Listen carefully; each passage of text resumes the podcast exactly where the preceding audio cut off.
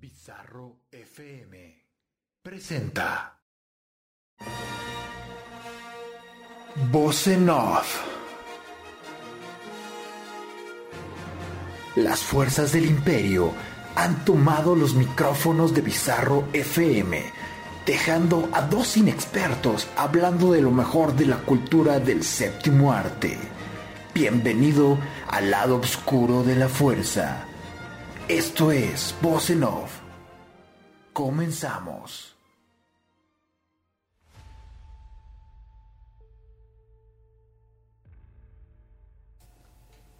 Buenas tardes, cinéfilos y cinéfilas. Hoy es lunes 13 de julio del 2020 y lo que ustedes están escuchando es un programa más de Voz lo mejor de la cultura del séptimo arte y que es transmitido por Bizarro FM. Yo soy su amigo Ribacún y hoy tenemos un programa nuevamente interesante, extendiendo un poco la plática que teníamos la semana pasada. Y para ello voy a presentar a la persona que está siempre detrás de los controles, en la maquinaria, la productora Hoy. y locutora también. Ramona, ¿cómo Oye, estás? eh, Muy bien, eso se escuchó bastante bien. Hasta parece, hasta, hasta parezco persona seria y formal cuando no se me traba la lengua, ¿no? Por ejemplo. Este, muchas gracias. Gracias también a ustedes por acompañarnos. Qué bueno que les gustó el tema. Estábamos checando justamente en redes sociales que hubo ahí algunos comentarios de algunas personas que, que nos dijeron que estaba, estaba bastante bueno. Por eso decidimos un poco seguir ahondando en este tipo de pues temáticas que eh, están en torno al cine en estos momentos por distintas circunstancias, eh, así como el pasado y este, vamos a seguir hablando más como de, de una escena de, de- del cine, de lo que todo lo que está sucediendo ahorita muy importante, que además creo que es un parteaguas a nivel histórico, eh, no solamente en industria a nivel internacional, ¿no? Por todos estos movimientos sociales y lo que mencionábamos en el programa anterior, sino eh, específicamente también a nivel nacional, que es justo a lo que nos vamos a en- a enfocar hoy, a, hablar cómo ha cómo se ha modificado o cómo, cómo está cambiando el, tanto los los diálogos en las películas, las narrativas, las formas de expresarte alguna idea o alguna temática en la, en la pantalla grande a partir de ciertas normas y lineamientos, pautas que se van imponiendo eh, con el paso del tiempo, ya sea por eh, la misma industria, ahora por los consumidores, y vamos a hablar un poquito en torno a eso, y me refiero específicamente a la censura, como siguiendo con esta línea de, de como esta serie de, de temáticas. Vamos a estar de chairos, eh, en, en resumen, o sea, en resumen. No, no, es muy importante también hablar un poco de, de que la censura siempre ha estado presente, digo, en muchísimos ámbitos, pero en el cine siempre ha estado como que ahí, detrás de las sombras, unas veces un poquito más, más evidente, más directo, eh, en otras ocasiones se transforma en un ente completamente distinto, llamémosle redes sociales en la actualidad, llamémosle público y audiencia de cristal de otra forma, ¿no? Pero siempre ha estado de presente de alguna u otra forma. Entonces, a lo largo de este programa, sí, sí les voy a estar como hablando de algunos casos que estuvieron suscitándose en, en cuestión de censura en las primeras décadas del cine mexicano, ya como industria. Posteriormente, ya ya cuando había una maquinaria, una industria tal cual de, del cine en nuestro país, pues como el gobierno, el propio ejército o la religión incluso fueron los, los mecanismos que se utilizaban para poder limitar las historias, las opiniones o, o las mismas eh, voces de protesta que, que, digamos, hablaban en contra de todas las anomalías que había en nuestro país. Entonces, poco a poco los vamos a ir desmenuzando. Antes de esto, les recuerdo nuestras redes sociales. Nos encuentran en Facebook, Twitter e Instagram como Voz en Off Show y a la estación la encuentran en todas y cada una de las redes sociales como Bizarro FM. Recuerden que también pueden descargar nuestra aplicación de manera gratuita. Está disponible para Android y también para iPhone sin ningún costo. Van a poder tener música las 24 horas del día, todos los días del año, todos los meses, todos los las décadas, los siglos. Esperemos que Bizarro siga por toda la eternidad. Y pues también los invitamos a que vayan dejando sus comentarios. Si ustedes conocen algún caso de censura que haya eh, que hayan escuchado en los últimos años con alguna película o eh, en este caso en el plano histórico del cine mexicano, pues vayan dejándolo ahí en los en los comentarios en redes sociales. Antes de todo, si Ramona me lo permite, podemos ir a la, a la primera canción, que esta selección musical eh, obviamente realizamos una selección de, de, canciones o de grupos o de artistas que hayan sufrido una especie de, de censura como tal. La primera canción, pues obviamente es una, una obviedad, en este caso es, es Molotov.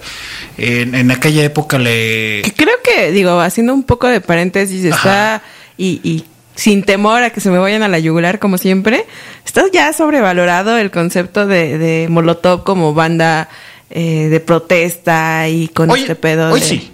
de ajá no y creo que desde un inicio sabes porque Molotov en realidad fue como una banda de desmadre que si bien eh, en su momento habló de cosas que a ellos les tocó vivir por cierta censura en Estados Unidos, por ejemplo, eh, eh, cuando comenzaron. Ella es punto y aparte, ¿no? Creo que hoy por hoy decir, ay, no, sí, o sea, fue una de las bandas Mejor dicho, es una de las bandas importantes de su generación por este tipo de cosas que les tocó vivir, pero creo que fue más circunstancial que el, el giro o el discurso de la banda. Pero pues sí, eh, digamos que con su primer, con su álbum debut fue justo con el que eh, tuvieron este primer acercamiento a la censura. Y es curioso que la siguiente canción es irónica, porque creo que de todos modos ellos tuvieron como cierta relación por ahí con Televisa en su momento. Entonces es como, ah, no lo sé, Rick. O sea, de repente me escribes canciones hablando, eh, haciendo una crítica directa a, la- a esta televisora y de repente ya andas ahí este también metiéndote las patadas con ellos, ¿no? En la programación. Entonces, el dinero, el dinero mueve el mundo. O sea, si, Sí. a mí, si a mí me presentan un pago de billetes, les vendo este pero No, no es cierto. Sí. o quién sabe. no lo sé. Este Riva tiene un alma muy oscura. Igual que el color de mi piel. Vámonos con esta primera canción que se titula Que no te haga bobo Jacobo de Molotov. Como dice Ramona, de su primer disco Donde jugar a las niñas. Y regresamos en unos minutos aquí a Voz en Off, que es transmitido por Bizarro FM. Corte y queda. Estamos de regreso, amigos y amigas, aquí a Voz en Off, lo mejor de la cultura del séptimo arte, que es transmitido por Bizarro FM. Yo bailando aquí en mi mente y Ramona, que de repente nos mete al aire. Oh, digo, si quieres, este, sigo poniendo rolas No, no, no. eternamente. Vámonos con la siguiente canción. No, no, no, vámonos, vámonos al tema, vámonos al tema duro y directo. Bueno, antes unos saluditos a, a Mari Pinuts que nos está comentando ahí en redes sociales, también a Beatriz Bersunza. Que, Uy, como siempre, en como nuestras, siempre. nuestras queridísimas escuchas, que Mari también encuentra en programa, la pueden escuchar junto al señor Tostado. Pizarro Fest. Así Pizarro es. Fest. Los días. Los martes. Martes. A las 6 de la tarde, si no me equivoco. Sino que me corrija, pero está en ese horario para que los escuchen. Gran programa. Sí, de hecho, muy está, bueno. está muy bueno, ¿eh? muy bueno. Uno aprende ahí muchísimo de, de- de música, neta. Sí. Uno, descubre que, hay un mundo de Sí, música. exacto. Uno que descubre algo más que Molotov en este Exacto, mundo. exacto, exacto, ¿no? O sea, esos que sobrevaloran a Molotov, pues tienen que escuchar justamente ese programa. Yo no soy uno de esos, ¿eh? Yo no soy uno. O sea, sí me gustan, pero no soy. O sea, sí son de su tiempo, pero Sí, sí, o sea, sí lo escucho una y otra vez, pero obvio no. obvio Bien no. ahí. No, vamos a continuar con este tema de, la censura en nuestro cine mexicano. Y para esto sí me gustaría entablar un poquito el, contexto del, del pasado de nuestra industria. Y para ello me gustaría hablar un poco de, de cómo fueron los inicios, los orígenes de, del cine mexicano, de la industrialización, de toda la producción, de películas como tal. Nuestra industria inicia en el año de 1930 con una película que se llama Santa. Esta película era dirigida, dirigida perdón, por Antonio Moreno y era protagonizada por Lupita Tobar y por Carlos Orellana. Era una película la que es considerada como la primera película sonora en nuestro país. Ya teníamos al- algunos eh, ejercicios de sincronización de lo que son las cintas con, con sonido. De hecho, cuando se proyectaban en, en salas, pues se hace una sincronía, pero aparte del sonido, de los diálogos, de la música. Y en el caso de Santa es considerada la primera película sonora porque ya eh, se realizaba una sincronía perfecta de la imagen con el sonido. Por eso es considerada eh, como el inicio del cine sonoro en, nuestro país esta película. Es considerada como la, la que catapultó todo esto. ¿Por qué menciono esto? Porque a partir de esta película se empezó a construir toda la industria eh, en la que se empezaron a construir construir eh, estudios cinematográficos, se empezó a edificar como todo este sistema de, estrellas, de talentos, la actriz y, el actor vista como esta, figura de, Dios en, nuestro país y también pues un poco la industria de los productores que se llevaban sus, tajos de lana, ¿no? Al momento de estar construyendo los, filmes en aquel entonces. Fue durante estos primeros años de la construcción de la industria donde se dan los primeros momentos de censura como tal en las películas. Debemos de recordar que también en aquel entonces teníamos el código Hayes en Estados Unidos que también limitaba un poco a, las películas en diferentes discursos. Les, si hablaban de, religión, les cortaban. Si había temas sexuales, les cortaban. En fin, si se metían con, también con política, con, el presidente, etcétera, con diferentes políticas que existían en ese entonces, también las limitaban. Entonces surgió, eh, en este caso, una especie de departamento que se le llamaba el Departamento de Supervisión de Películas para la Exhibición, que a resumidas cuentas, pues eran los, los que se encargaban de, a ver, tú no vas a poner eso en la película, tú no vas a poner eso en la película, tú vas a cortar esto, vas a cortar aquello y vas a dejar este final, vas a dejar estos diálogos. ¿Por qué? Porque a nosotros nos conviene comercialmente y no queremos pedos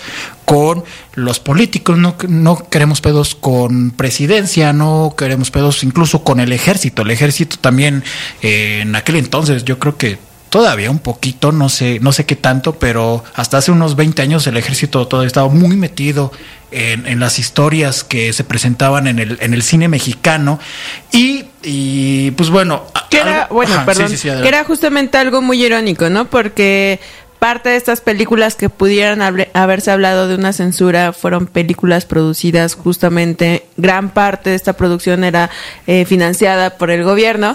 Eh, sin embargo, esto también les permitía justamente cooptar como ciertos, ciertos temas, el, el, censurar desde el guion mismo, eh, el cómo se iban a abordar, por ejemplo, la del caudillo la sombra del caudillo. La sombra del caudillo. Julio Bracho. Exactamente. Son como algunos de los ejemplos que son películas que hablan eh, sobre la situación eh, política del país, que hacen una crítica directa a los gobernantes y que además es financiada por los gobernantes, pero eh, si bien dejan ver como es alguna parte maliciosa de, de, todo eso, no era como lo que realmente estaba pasando, ¿no? Como, como bien lo sabemos, ¿no? Había como entre cierta, entre comillas, cierta falsedad en en querer plasmar una realidad en México cuando, eh, cuando el contexto eh, original pues tenía mucho más profundidad, pero nada más eran temas que se tocaban como por encimita, ¿no? Claro. Claro, eh, investigando un poco durante este fin de semana, fueron varias las películas que fueron censuradas durante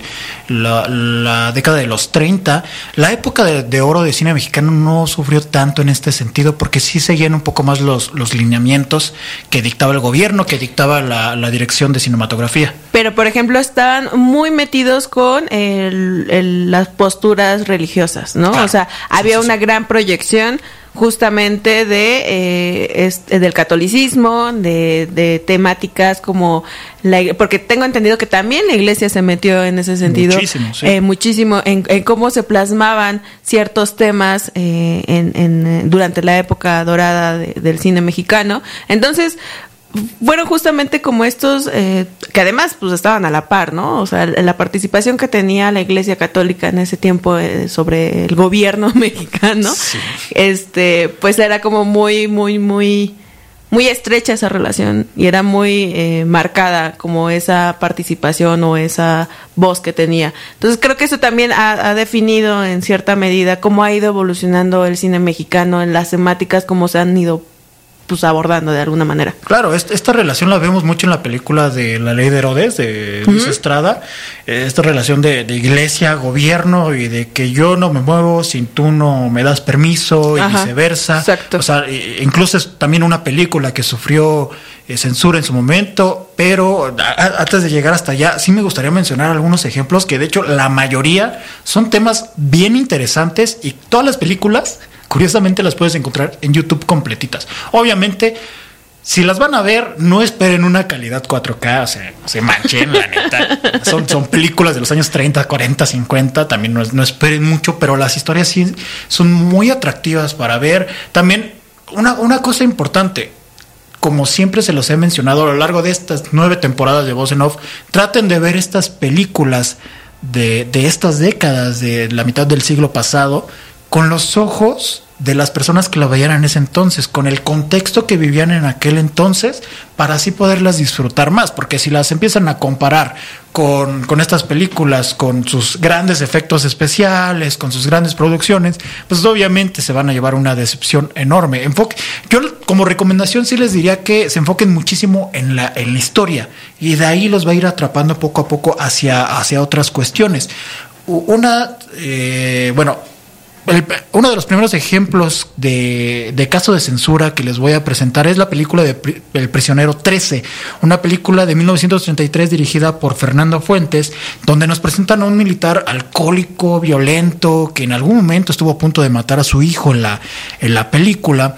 Y en este caso, pues fue eh, el ejército, las Fuerzas Armadas las que, las que intervinieron para, para ahí cambiar el final de esta historia. Eh, metieron un final en el que todo iba a parecer como un sueño de parte de este personaje, del protagonista de la película, un, un sueño medio alcohólico que lo iba a llevar como una especie de redención y a cambiar y, y a ser un, un, buen padre, a yo no ser una persona alcohólica, a, dar un buen servicio como militar, etcétera. Entonces, sí, este, esta, esta parte de la censura en tres temas importantes en específico. Una de ellas era la, la religión, no te podías meter con, con las imágenes religiosas, en, en concreto con la Virgen de Guadalupe, se te metías con esa figura. Claro. Era como que cuidado, que puede aparecer una cabeza de caballo en tu cama. Y que además también ha sido una tendencia que sigue predominando dentro de la televisión, o sea, ya no hablamos del, séptimo arte, pero sí que sigue permeando alguna, de alguna manera con estas telenovelas que son actuales y que siguen abordando este tipo de cosas. Bueno, ahora ya por lo menos ya se eh, se amplió este a, otras ideologías como la Santa Muerte que ahora con tanto tema de narcos es como también otro de los de los de los aspectos que se abordan ya ahora no solamente es el catolicismo pero es, interesante justo cómo van mutando de alguna manera y al mismo tiempo creo que no cambian tanto no que eso también creo que estaría bueno que más adelante lo, lo, platicáramos. Claro, claro. Ya nada más antes de irnos al primer al segundo corte musical, los otros dos temas importantes, obviamente como ya lo mencionamos, era que no te podías meter con el ejército, no te podías eh, permitir mostrar una, un contexto en el que el ejército no eh, actuara en pro de, del pueblo como tal. Y el tercero, y, creo que el más importante, no te metas con la figura del presidente, que hasta la fecha creo que se está siguiendo un poco esa línea. No te puedes meter con el presidente. No tanto, ¿no? Porque... ahí vamos, sí, ahí vamos. Peña Nieto ya queda representado. Sí. sí ¿No? Por ejemplo. Sí, sí, Y seguramente mi, mi queridito cabeza de algodón no se va a salvar. Digo, con tanta cosa que está haciendo, la crítica va a llegar eventualmente. Sí, sí, sí, ahí esperen próximos documentales en un siguiente sexenio, si es que no sigue él, acerca de Andrés Manuel López Obrador y sus rutinas de stand-up, ¿no? Sus rutinas de stand-up. Vámonos con la siguiente canción, que eh, en este caso fue de una agrupación que estuvo en el Festival de Avándaro, en aquel entonces a finales de los años 60, una agrupación de la que se esperaba mucho, pero pues dada la situación que se presentó en este festival, pues dejaron ahí nada más algunas canciones al aire y una de ellas fue eh, la canción que se titula Smog, vamos a, escucharla y regresamos en unos minutos aquí a Voz en Off, que es transmitido por Bizarro FM. Corte Facebook, Twitter e Instagram Nos encuentran como Voz en Off Show y a la estación la encuentran en todas las redes sociales como Bizarro FM.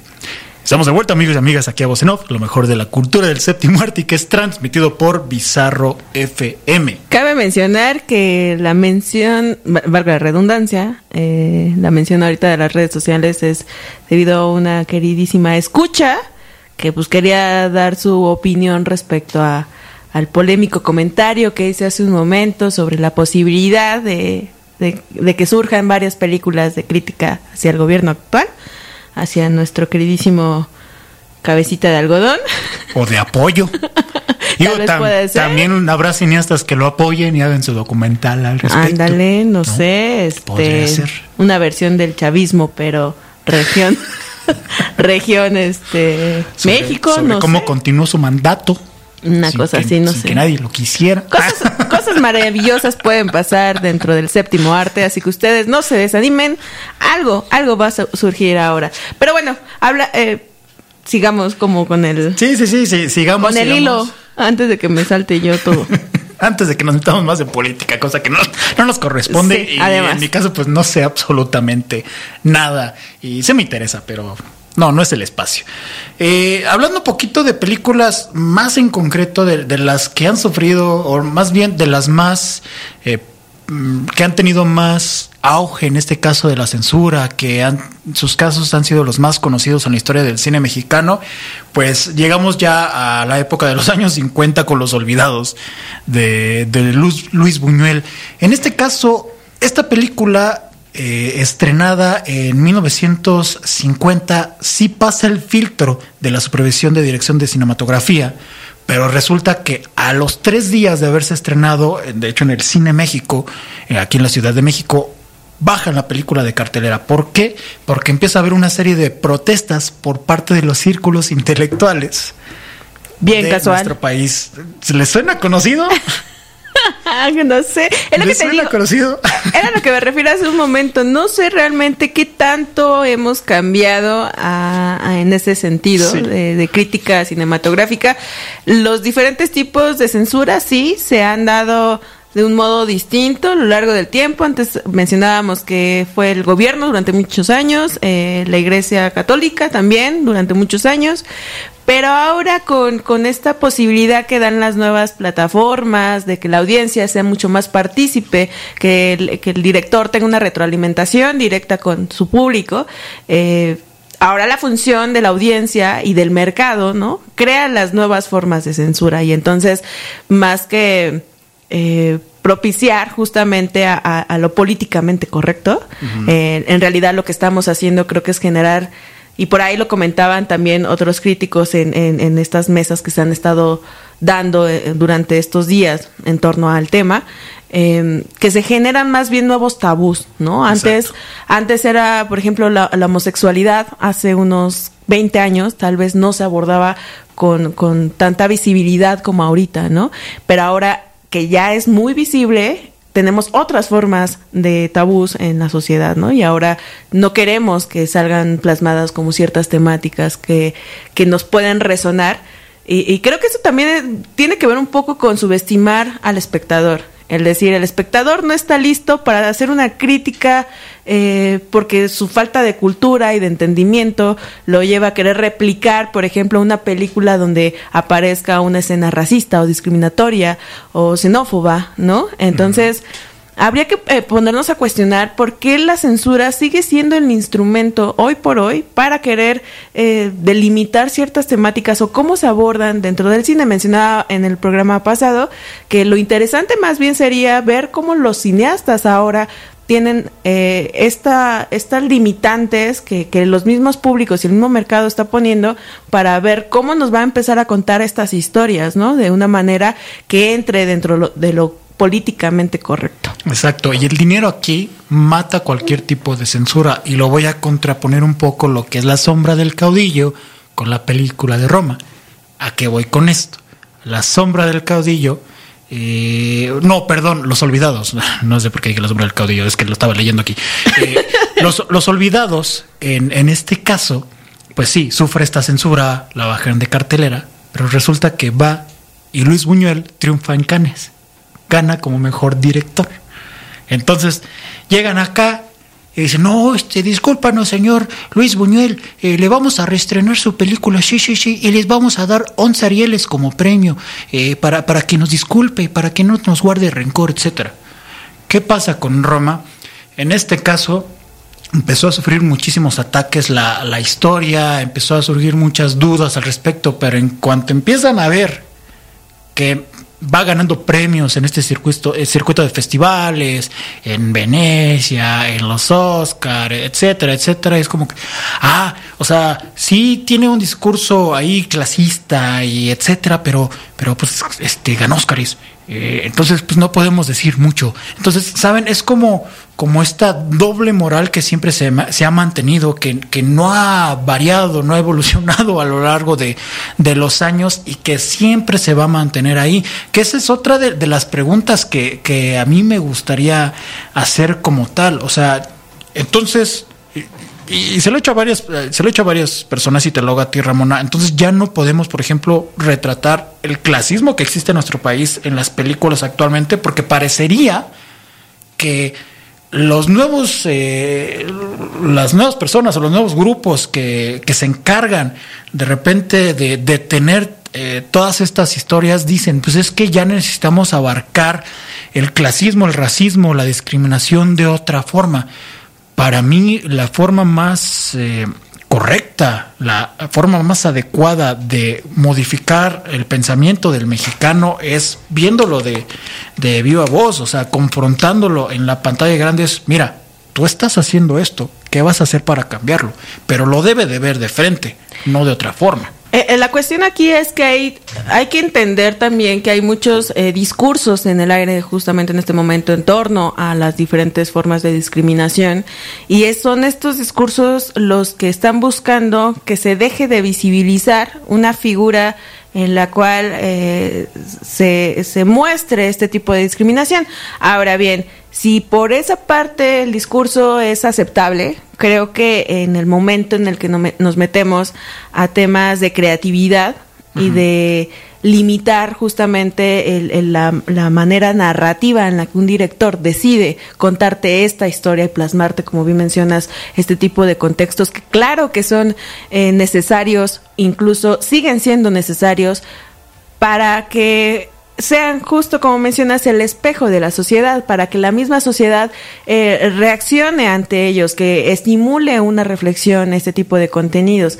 ¿Qué sucede entonces si nos metemos al tema de de lo políticamente correcto y lo que no o sí se debería y según quién se debería este llevar a cabo este tipo de, de, narrativas, pues ahí son un tema de nunca acabar, ¿no? O sea, ¿quién sí. se va a encargar de hacer todo este análisis? ¿Quién va a decir que era lo que mencionábamos en el programa anterior respecto al cine eh, internacional, ¿no? Que tiene como estos mismos tabús en ese sentido. Sin embargo, bueno, a diferencia del internacional, que sí hay como una industria, sobre todo, por ejemplo, Hollywood, que es la que se encarga de cierta manera, eh, plasmar los temas que a ellos más les convienen, más por una cuestión mercadológica, no tanto eh, social o, o, o de, del, del, mismo público. Creo que ahora con los movimientos que se dieron del Me Too, de muchos otros más, por fin Hollywood está haciendo, eh, poniendo atención a, a la voz de, de, la misma industria y del mismo público, de lo que ya no quiere eh, ver tanto detrás de bambalinas como sobre, ¿no? El, el, problema aquí, eh, al menos en el caso de México, es que hay una doble moral constantemente que, sí. que, que, nos dicta a, a, pensar que hay cosas que no se, hay temáticas que no se deberían de abordar, cuando en realidad sí, cuando en realidad todo depende de cómo, ¿no? Sí. Y aún así respetando la creatividad del cineasta es, es muy válido que si tú no quieres que este tipo de películas eh, plasmen un tipo de discriminación o sigan visibilizándola con naturalidad, si esa es como la lectura que algunas personas le dan, pues tienes, insisto, el, la amplia posibilidad de no asistir a ese tipo de películas. Es más, si quieres hacerles que no estoy tan de acuerdo en ese sentido, pero, pero es muy común. Si quieres hacerles la contracampaña en redes sociales, tal vez sea válido, ¿no? Porque eso va a generar la discusión entre el mismo público y el mismo gremio. El poner sobre la mesa el por qué una película eh, es apropiada, entre comillas, o no. Pero, ¿qué sucede entonces eh, con la parte de la libertad? De expresión, que, que, cómo le quitamos esa característica de, de, lo artístico, de algo que viene del autor, ¿no? Que no es con una finalidad este, de campaña política, no es con una finalidad de, de, bueno, más allá del mercado, no es un comercial, está pretendiendo ser eso, una pieza artística que te va a dar su propia visión de un contexto. Entonces, eso creo que se debería ser como lo más rescatable de, todo el asunto y ser muy conscientes que clavarnos mucho en el tema del deber o no deber es, es, es estar en un círculo constante sin, ningún, sin ir a ningún lado específico. Debemos entrar en este razonamiento antes de irnos al siguiente corte musical en el que, digo, la mayoría, no todas, pero la mayoría de las películas no te intentan imponer una idea en concreto de esto debe ser así, sino es, esta es mi postura, tú formas tu propio criterio. Digo, si hay algunas películas que de repente sí, sí te dicen, a ver, debes de pensar así y esta es la forma, etcétera, etcétera. Sí, sí existen algunos, algunos casos en ese sentido, pero en su gran mayoría simplemente te presentan los temas en pantalla y ya tú decides la forma de analizarlas, de abordarlas o de criticarlas en ese momento, pero también esa es otra cosa. O sea, si no ves el producto, si no lo consumes y si no te vas más allá de lo que ves en la pantalla grande, si, si te quedas con la mera historia y, no te documentas para poder opinar, para poder criticar, pues ahí, vaya, estamos perdidos, porque si vamos a atacar por atacar en redes sociales, pues perdón, pero Iba a decir algo muy fuerte. A todos se nos da, todos se nos da el mame, pero, pero hay que bajarle de repente tres rayitas. Nada más como recomendación para tener una, una salud emocional y, y, de redes sociales, o una salud comunicativa, pues más adecuada. Bájenle a su desmadre, compas, bájenle a su desmadre. Nos encuentran en Facebook, Twitter e Instagram como Voz en Off Show por si quieren criticar este programa. Exactamente. ahí, sí se puede, sin ningún problema. Sí, tírenos, nosotros no nos agüitamos. Al contrario, a mí me gusta, me, me, me genera cierto disfrute, ¿sabes? tírenos, que al menos yo en el piso ya estoy. Entonces. el, tirado. Sí, exacto. No hay ninguna bronca. Un artista que sufrió de un veto y censura en nuestro país, que no propiamente es mexicano, Manu Chao. Manu Chao que, que, según esto, las malas lenguas, este, como ya está cabecita de algodón, para que no digan que decimos puras cosas malas de él, este, en la presidencia y el antiguo, el antiguo, este, ¿cómo se dice? Ay, el antiguo gobierno era el que lo había vetado, que existe la posibilidad de, un regreso de Manu Chao, pero ahora con con cuarentenas y esas cosas, pues quién sabe, ¿verdad? Pues eso se decía incluso desde el sexenio de Peña Nieto, ¿no? Que iba a estar, que iba a regresar. Cada año hay, un, rumor de que va a regresar Manu Chao. Eso. ya me imagino al, vato de la página de fans de Manu Chao México, así, no, sí, ahora sí, carnal, este año sí regresa. Ya los tiene programados. Esto se va a publicar el próximo año en la misma fecha. O sea, ya los tiene, ya los tiene programados. ¿De qué me hablan? Ah, sí, bueno, nada más como dato curioso, eh, lo vetaron por, vetaron, entre comillas. comillas, por unos comentarios que hizo en el Festival de Cine de Guadalajara hace 15 eh, años, aproximadamente 10 años. Ay, pero se fue en el sexenio de Calderón. Sí, Mon Lafercita también ya hizo declaraciones, también la vetaron un ratito y hasta regresó y ahora resulta que el Manu no lo pueden perdonar. Yo, yo siento que el Manu no quiere. Sí, claro, cuestión de egos, al final del día artistas, ¿no? cosas de artistas. Vámonos con Me llaman calle y regresamos en unos minutos aquí a Voz en Off, transmitido por Bizarro FM. Corte y queda. Yo así no puedo trabajar, maldita sea. Es que ustedes no lo, no lo escuchan, pero, pero si de por sí el joven Riva de repente se saca ciertos charrasquillos al aire, este, es una joya. La verdad es que yo preferiría tener los micrófonos abiertos durante los cortes musicales para que ustedes escuchen. incluso tal vez yo creo que les caería mejor. Sí, sí. Eres medio diosita en el programa. no es cierto. Ah, yo siempre. yo en el programa y fuera del programa. Obi. No, no, no. Estamos de vuelta, amigos y amigas. Aquí vamos en off. A través de Bizarro FM. Hablando de todo y de nada a la vez. Exactamente. Divagando como si fuera viernes y estuviéramos borrachos. ¿Cuándo no hemos divagado y cuándo no estamos borrachos? Y aquí nada más nos emborrachamos con el gel antibacterial que hay en, la mesa. Es que la una de la tarde, sí fue una estrategia un poco aventada, el, el Tú, cambio o sea, de horario. yo insisto que sigo sin poder este venir con los ojos completamente abiertos. Para mí sigue siendo madrugada traes, este horario. traes esta imagen de japonesa. sí, ya sé. Y aparte está hinchada, o sea, de esos, más bien como de esquimal. Hasta un poco amarilla te Y eso, y eso fue tan racista, ok.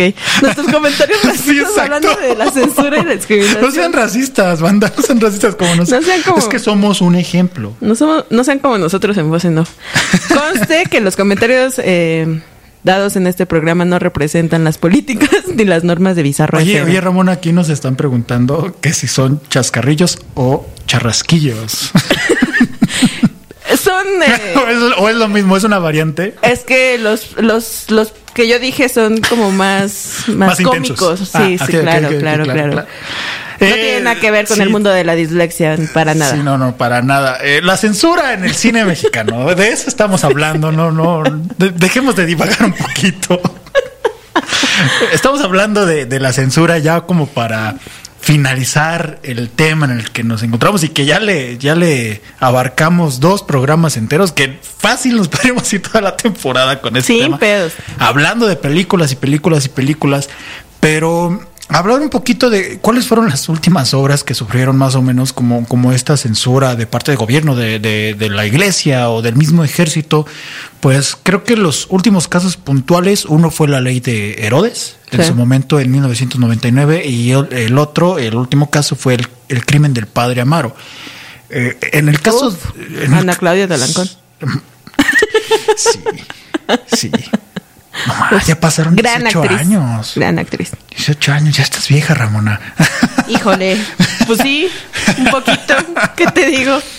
En el caso de la ley de Herodes, en ese entonces el, el dirigente del IMCINE, pues sí le dio un poquito de, de- de frío a- al momento de pues, querer proyectar esta película y saboteó un poco esta, este filme de Luis Estrada en el Festival de Cine de Acapulco, si no mal recuerdo, que fue ahí donde medio quiso boicotear su, su estreno, pero pues lo único que hizo fue como que los demás alzaran las voces de miren, miren, la, la intentan censurar, eh, la intentan censurar, véanla, véanla, porque algo tiene de verdad, que no sé qué. Y sí, un poco, pero la verdad es que la película está bastante bien maquillada como para hacer una crítica bastante aguda y bastante certera a los malos manejos de, de los políticos en nuestro país en conjunto con la iglesia. Creo que no termina por ser lo bastante directa, pero sí, sí es lo, sí es muy adecuada como para tomarse como una crítica social como tal. En este, en este caso, el director del IMCINE en ese entonces era Eduardo Amerena, que lo terminaron bajando del puesto por lo mismo. ¿No? Lo terminaron, vaya. Ahí, lo terminaron ahí derrocando y llegamos hasta 2002 con el crimen del padre Amaro, que en este caso el señalamiento puntual era del arzobispado en nuestro país. Que eran los que ellos señalaban de no, es que están atentando contra la iglesia y no puede ser eso posible. Que, no es. sé qué. que lo único que generó fue que hasta ese momento se convirtiera en la película más taquillera del cine mexicano Sí, el en toda su historia. Al El morbo. final del día, que es lo que más vende en este país. Que, que un poco ahí va la cosa. ¿Qué tanta, qué tan malo es la censura? Digo, que, que- no llegue al grado de que pues, ya no se puede estrenar la película, pero qué tan malo es la censura como una herramienta de publicidad para que vayan a ver tu, tu producto.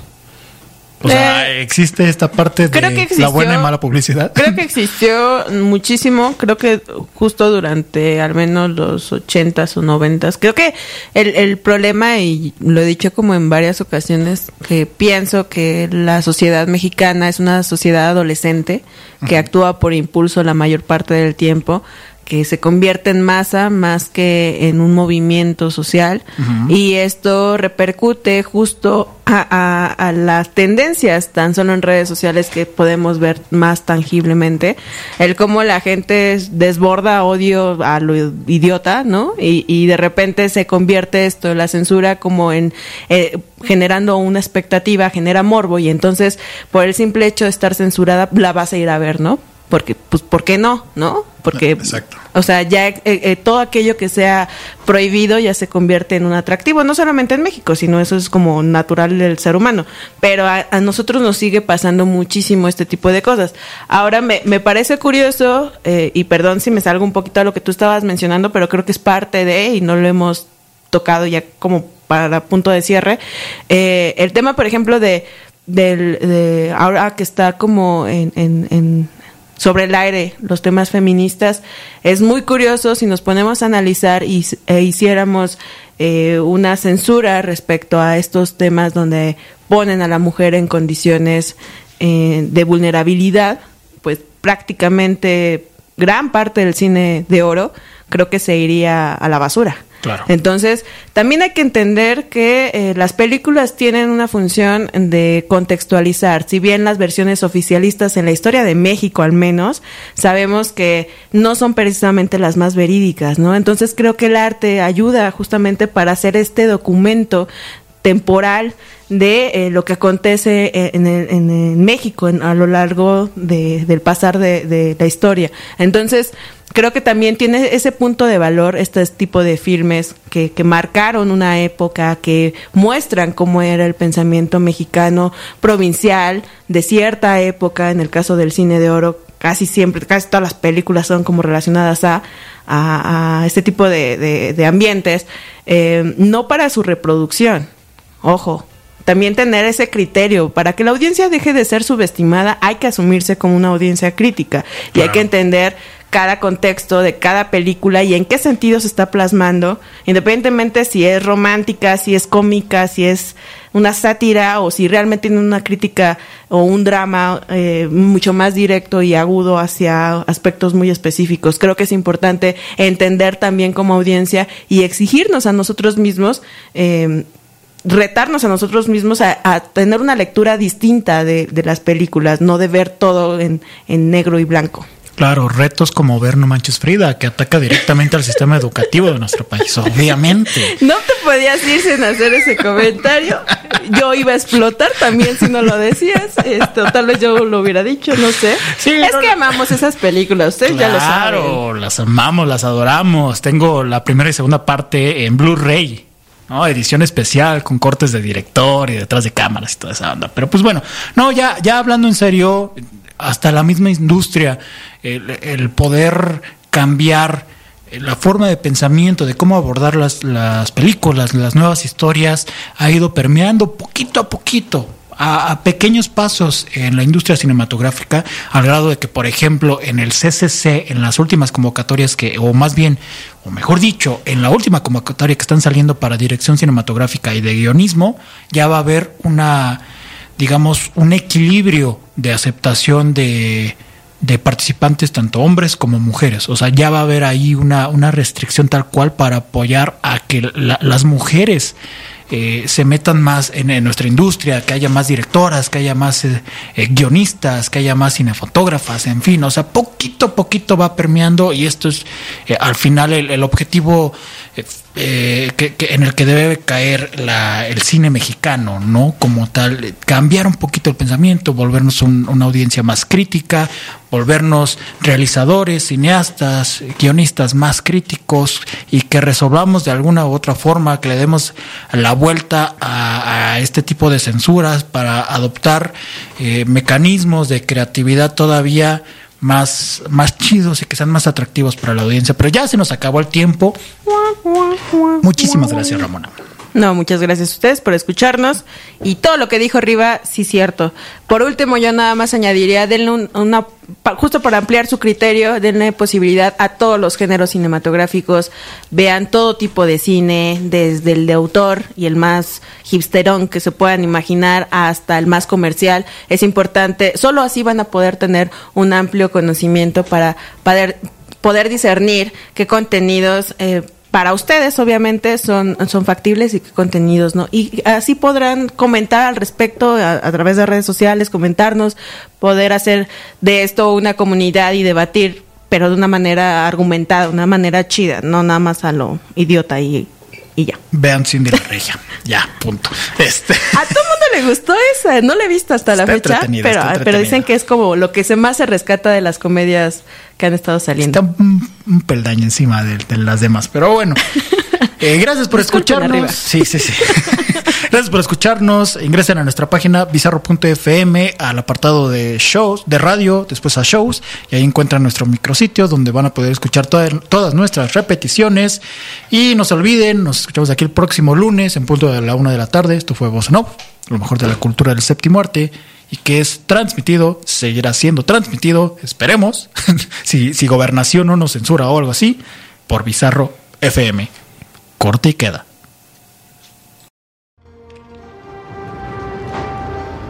Hasta la vista, baby.